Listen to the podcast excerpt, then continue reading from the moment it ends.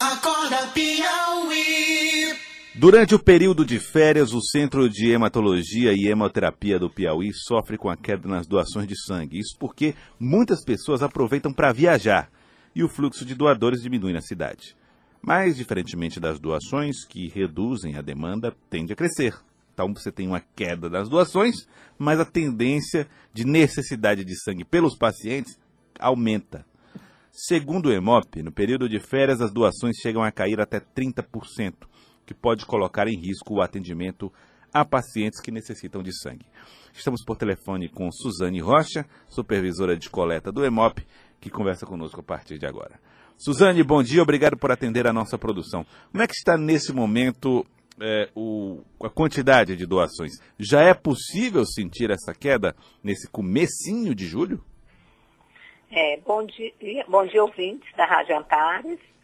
Então, é, é, já é de costume, né, esse período de, esses períodos críticos, que é período de férias, feriados prolongados, final de ano, diminuir as doações aqui no Hemocentro, né, como você falou, é em torno de 30% essa queda, e então nós, dado a equipe de captação, nós já nos prevenimos, né? Nós começamos a intensificar as campanhas, tanto de coleta externa como interna, para a gente poder né, manter o nosso estoque e atender as solicitações dos hospitais públicos e privados do Estado.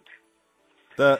Doutora Suzane Rocha, uh, quando é que então que o EMOP, o EMOP pretende, por exemplo, levar o, o, seus, o, seu, o seu serviço de coleta de sangue para pontos fora do próprio centro, aí nas imediações do HGV? Caminhões de coleta? Sim, nós temos, nós temos nossa unidade móvel, também que funciona como coleta externa. Nós temos também a equipe que a gente faz um pré-agendamento para fazer a coleta externa fora do EMOP, mas para isso é preciso primeiro a gente fazer uma uma, uma, é, uma análise, né, a pesquisa técnica para saber se aquele local é adequado para ser feita a coleta técnica, a coleta, a coleta externa.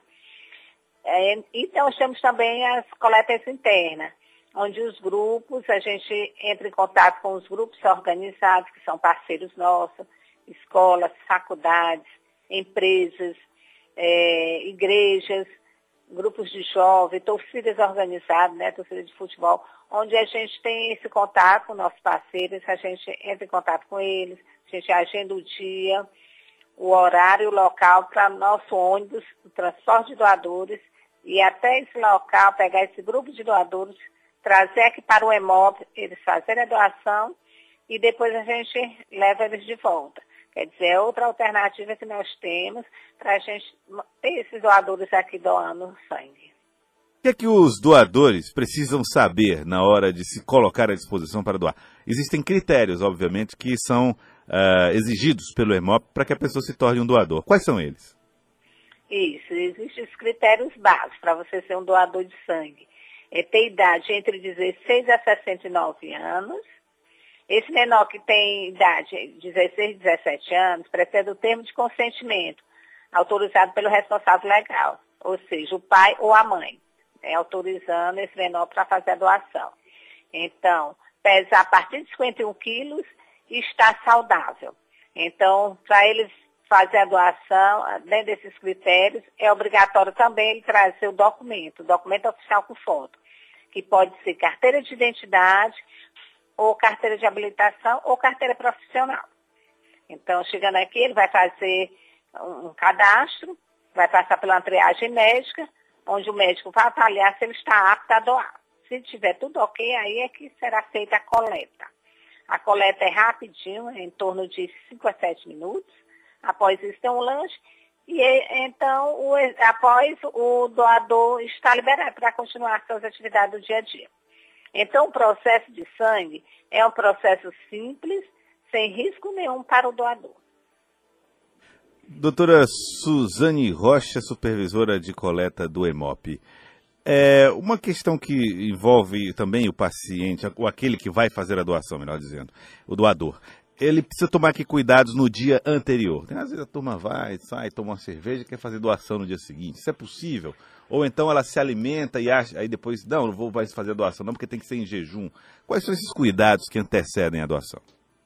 Isso, então o doador tem que ter alguns cuidados que ele deve tomar antes, durante e após a doação de sangue. Então, na noite anterior, ele deve, não pode ingerir bebida alcoólica, né? Não pode ingerir bebida alcoólica 12 horas antes da doação. Ele tem que ter uma boa noite de sono, 6 horas no mínimo de sono, antes, né? Para poder no outro dia fazer a doação de sangue. No dia da doação, é obrigatório ele estar alimentado. Ele tem que ir alimentado, fazer a doação de sangue. Ah, então... é, evitar fumar duas horas é. antes da doação. E após a doação de sangue, ingerir bastante líquido e evitar fazer esforço físico. Para então, não sentir nenhum mal-estar. Né? Tá, então assim. O resto é tudo tranquilo, tudo normal. Então, ele doutor. Pode continuar, depois da doação, ele pode continuar suas atividades do dia a dia. Tá, mas nada de ir, por exemplo, para uma academia, não pode? É, no dia da doação, não. É evitar academia, jogar bola, né? Isso para esforço físico. Doenças que são uh, que impedem a doação, doutora, quais seriam elas? Hipertensão, por exemplo, diabetes, quais seriam? Tem algumas doenças que impedem você de fazer a doação de sangue. É, se você estiver gripado, resfriado, se tiver com anemia, é, se ele, é, no caso dos hipertensos, por isso que ele vai passar pela triagem médica, no caso dos hipertensos diabéticos, o médico vai avaliar como está a sua, sua, sua pressão, como está o problema de diabetes, qual o tipo de diabetes, se está controlada, qual o tipo de medicação que ele está tomando. Tudo isso é avaliado pelo médico. Né? No caso, se ele tiver tido hepatite, se foi com mais de 11 anos de idade, é um dos impedimentos da doação de sangue. E, e e outros fatores que impedem, né? Outros, é alguns medicamentos. Por isso que nessa triagem médica, o doador vai informar de forma correta, verdadeira, para o médico avaliar se, se ele está apto ou não a, a fazer a doação de sangue. Doutora Suzane Rocha, mito ou verdade? Pessoas tatuadas não podem doar sangue. Então, pra, quem, é, com relação à tatuagem, pênis e acupuntura, ele só pode fazer a doação após 12 meses que foi feita a, a tatuagem. Então, eu não, desculpa, eu não entendi, doutora. Não pode ou pode? Não, ele só pode doar após 12 meses, após ah, um tá. ano. Entendi. Viu? Ele pode doar, pode, mas, mas depois após 12 de um meses que foi feita a tatuagem.